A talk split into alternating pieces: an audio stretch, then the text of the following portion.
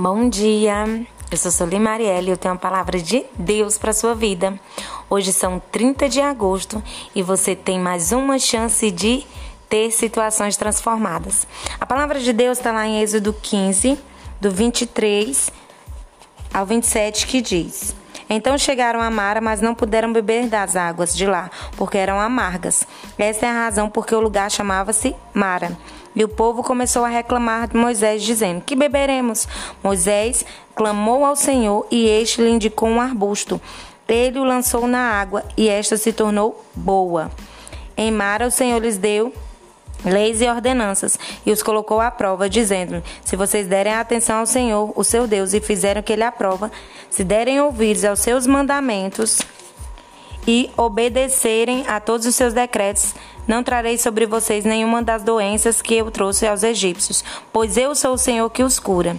Depois chegaram a Elim, onde havia doze fontes de água e setenta palmeiras, e acamparam junto àquelas águas. Essa palavra vem nos mostrar que aquela situação ela era amarga. Eles estavam com muita sede, há dias andavam. Quando chegaram na fonte, as águas eram quê? Amargas. E o povo começou a murmurar. Muitas das vezes nas nossas vidas teremos situações amargas, teremos situações difíceis. E o que nós devemos fazer? Fazer como o povo, murmurar, reclamar?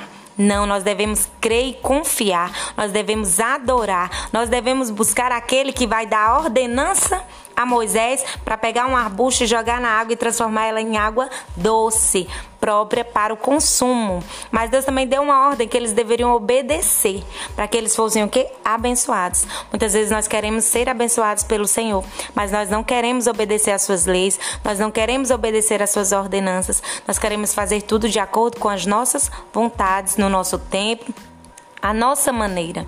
E essa palavra hoje, essa passagem, vem nos mostrar que não é assim que funciona. Eu não sei qual é a situação amarga que você está passando, eu não sei qual é a luta que você tem enfrentado, mas eu sei que o Senhor pode transformar toda amargura, toda dificuldade em vitória, em água boa própria para o consumo, em solução. Creio que o Senhor já entrou neste problema e ele vai resolver. Basta apenas você crer. E essa é a palavra que eu quero deixar para sua vida. Que Deus abençoe sua casa, sua família. Tenha um excelente dia em nome de Jesus. Você que ainda não me conhece, me siga lá no Marielle Soli pelo Instagram.